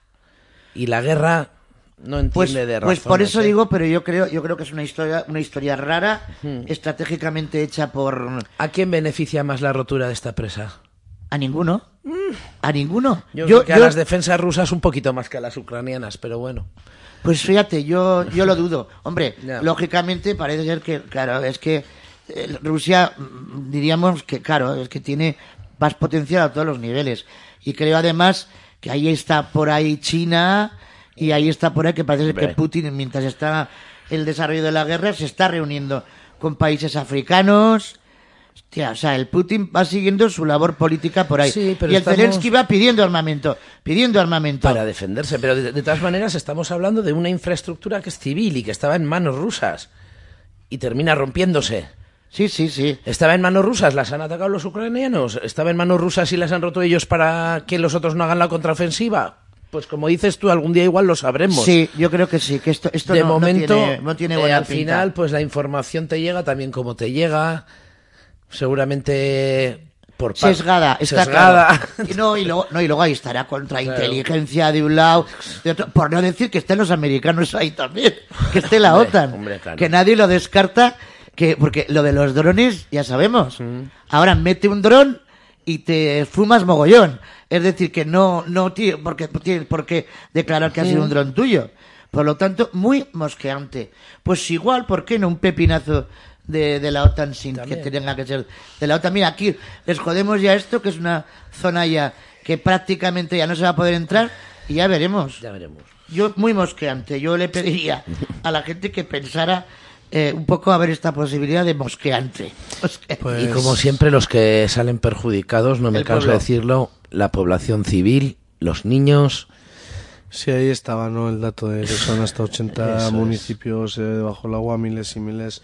Mira que no, mira que no hace la tierra ya, la Yo tierra ayer- ya yo suficiente ayer ella venía misma. a un hombre que decía, yo no me quería ir. Yo estaba aquí, estábamos Mm. resistiendo, aguantando en nuestro pueblo, pero es que en este momento no tengo ya nada. Decía, es que Pues no tengo eso. ni casa. Nada, nada, nada.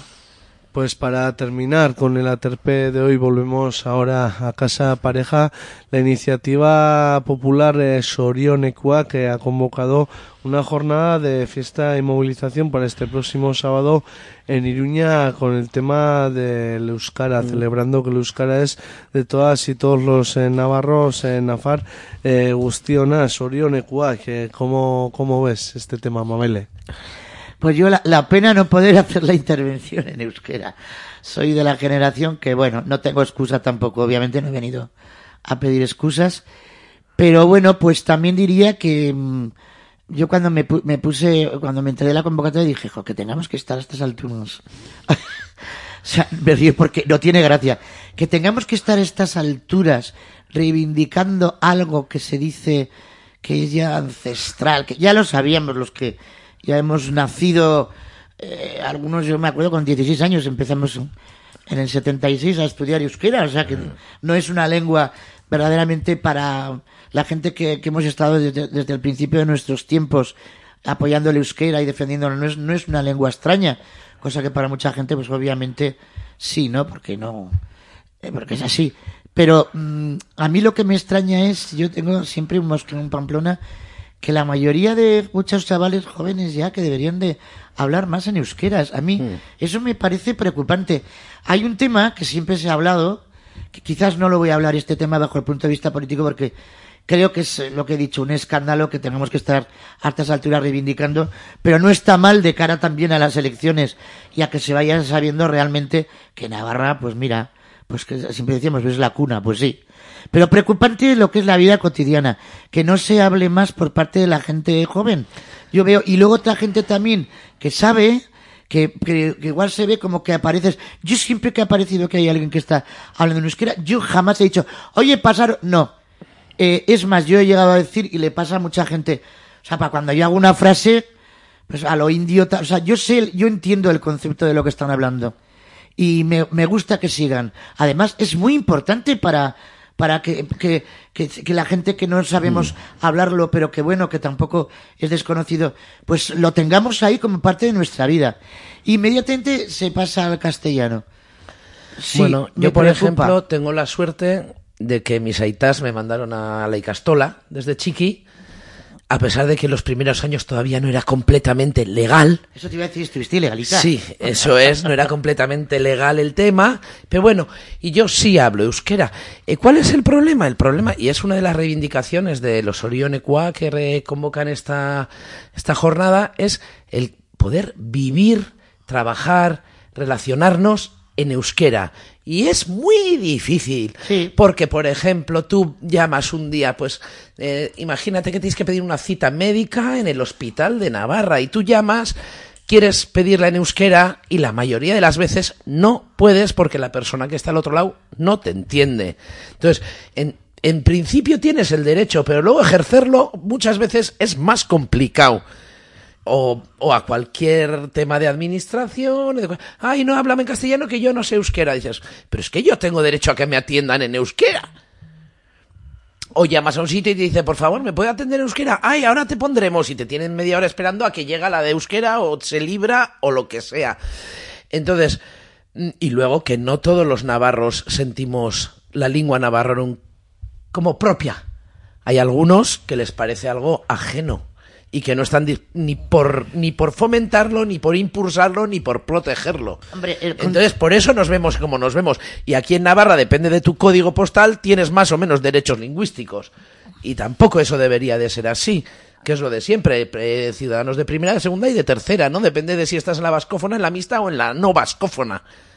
Entonces, bueno, claro que hay que seguir peleando, pues porque no nos queda más remedio. Para los que amamos nuestra lengua, hay que seguir peleando y hay que seguir haciendo este tipo de cosas. Ojalá algún día no sea necesario. Y luego, considerando que el euskera ha sido un arma política para la derecha demoledora, o sea que más bien ya no es denostarla o decir, oye, no, no, no, no me gusta, sino, o sea, martirizar a, a cualquiera que hable, odiarla, bueno, sí, la odian, sí, sí. la odian, y un pueblo que odia su historia, pues, para la derecha eh, Navarra y mucha gente, es que se es muy ignorante. Es que yo, yo, a ver, De todas formas, el sábado sí que querían poner el foco en esa mano de Irulegui, en Sí. ese Sorioneku, en ese que En somos... mirarlo con positividad, con positividad, y con alegría en vez de ser una especie de siempre contra, contra, contra, sí. Eso sí. Pero Sí, bueno, yo, yo, yo creo que lo que han hecho desde que ha salido el- esa mano es positivizar y buen rollo. Pero si te pones a analizar eh, cómo odia mucha gente el euskera, pues dices, hostia, vivimos en Navarra. Lo lo que no van a hacer, claro, tanto gobernar la derecha, ¿cómo va a ser eh, una felicidad hablar euskera y facilitarlo? Si toda la vida lo han machacado. Si, de cuando- quitaron hasta las señales, todos sabemos. Ya. Señales de tráfico, todo lo que habíamos con- conseguido con el tema del gobierno, con Usue de Barcos y tal, y con la Sirón, de, venga, mucho más euskera y mucho más, hostia, o sea, y luego, bueno, pues claro que si se quiere se puede articular posibilidad. Tú llamas por teléfono, inmediatamente una traductora o un traductor, coño. O sea, que tampoco estamos aquí ahora, bueno, pues diciendo todo el mundo, ya sabemos que todo el mundo no va, bueno, pues, y si todavía podemos hablar en inglés, en francés y en alemán, mejor. O sea, porque yo a mí muchas veces, por eso digo que me gusta ir a Iparralde, porque chica, euskera, castellano, francés, Francés. e inglés. Hostia, ¿no? O sea, yo siempre he dicho que saber un idioma, saber comunicarse Es fundamental, es inteligencia y no artificial. Pues ahí está. Pues nada, pareja, eh, nos vamos acercando ya a las eh, 12 del mediodía. Yo creo que hasta aquí lo que hago de sí el pasealecu y el aterpe de hoy. Agradeceros eh, una vez más el que os hayáis acercado hasta los estudios de Eguzki y Ratia, última visita por este curso, así que no queda más que, bueno, desearos eh, un feliz verano, a ver cómo, Verano cómo nos va, electoral. Sí, electoral. Total, así que es lo que toca, pero bueno, a disfrutar en la medida que se pueda. A mí, Emi Esker Mabele, por eh, bueno, eh, tu participación en este Aterpe, eh, también Esker Larraitz. Vale. zure, bai. Venga, bijote. Agur. Agur. Y a votar.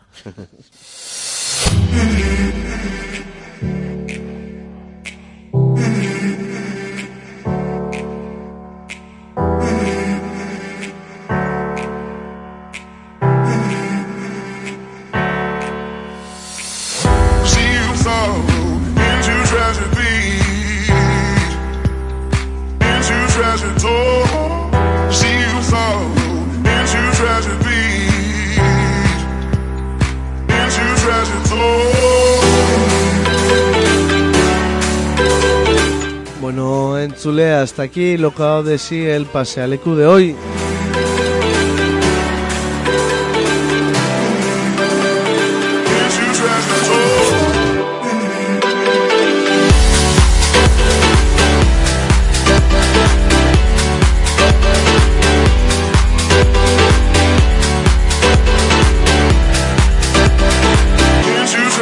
Recordarte la programación eh, que tienes hoy en la parrilla de Guzki y Ratia, ¿eh? A las 6 de la tarde tomará las ondas el rincón de la Matajari. A las 7 de la tarde un ramito de locura. Y cerrará nuestra programación hoy a las 8 de la tarde, fiebre.